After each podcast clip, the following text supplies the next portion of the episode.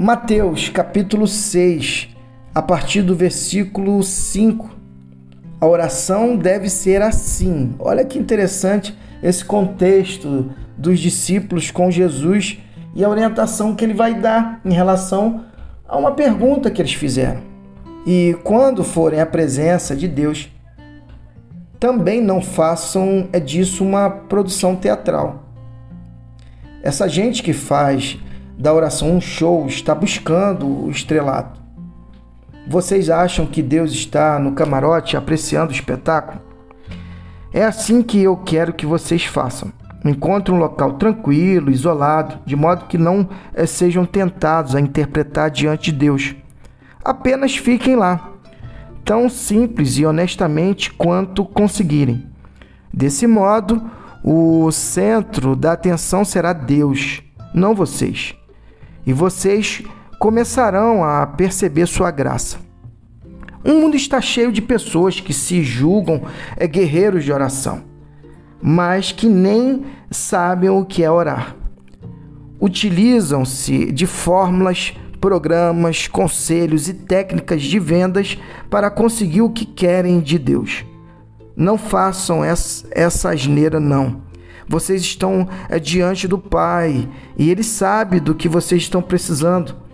Melhor que vocês mesmos, com um Deus assim que os ama tanto, vocês podem orar de maneira muito simples, deste modo.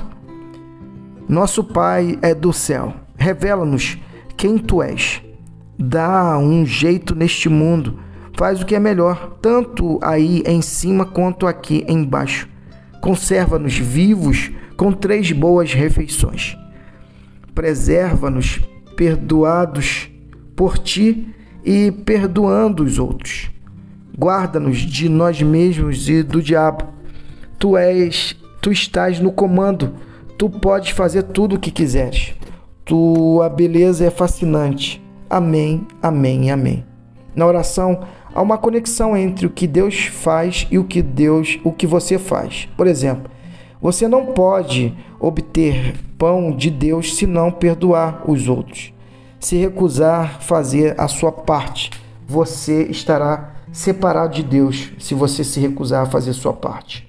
Quando jejuarem para se concentrar em Deus, não façam disso um espetáculo.